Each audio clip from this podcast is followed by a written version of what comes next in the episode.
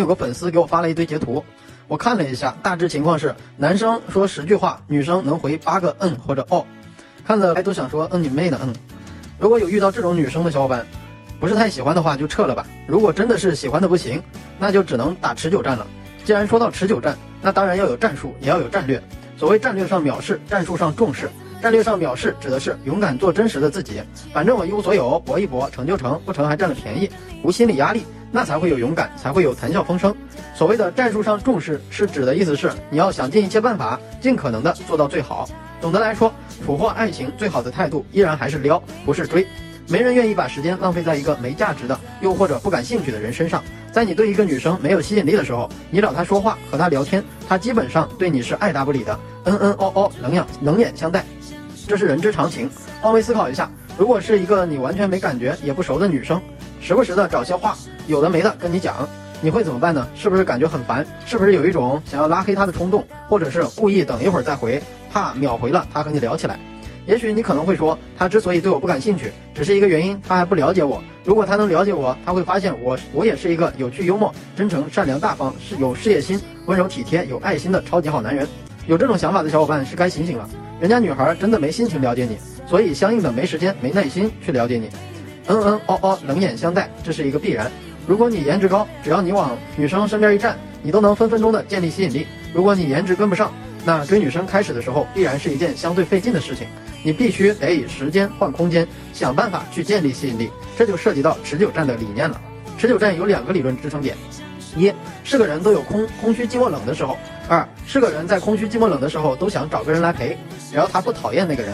在开始的时候，无论你话题找得多好，也无论你情商有多高，只要女生还没看上你身上的吸引力，她对你爱答不理都是一个必然。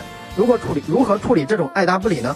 我的建议是，你可以在不冒犯她的前提下，在不给她造成困扰的前提下，以普通朋友的身份和频率去接近她，去撩她。当然了，很多朋友会问一个问题：什么叫普通朋友的身份和频率呢？无非就是什么样的关系做什么样的事情。举个例子，你会经常性的时不时找一个普通朋友聊天吗？你会对一个完全不熟的人嘘寒问暖吗？你会对一个陌生人送花送戒指，大庭广众下表白吗？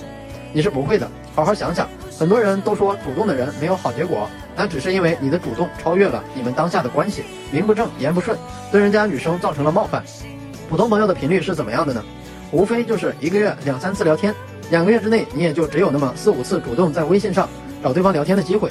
如果这一次你找他，他对你爱答不理，那就下周再来一次。如果下周还不理，那就下下周。有些小伙伴还会问一个问题：如何判断一个女生是否愿意跟你聊天呢？其实三言两语之内就能很好的判断了呀。人家嗯嗯哦哦的回复你，你心里还没个逼数吗？以此类推，如果他愿意跟你聊天，那就好好开展话题。只要能够成功聊上那么一次天，聊上一个小时以上，那你就成功了。你们之间的关系就会由普通朋友跃升至好朋友。那么相应的聊天频率，你可以再提高一下。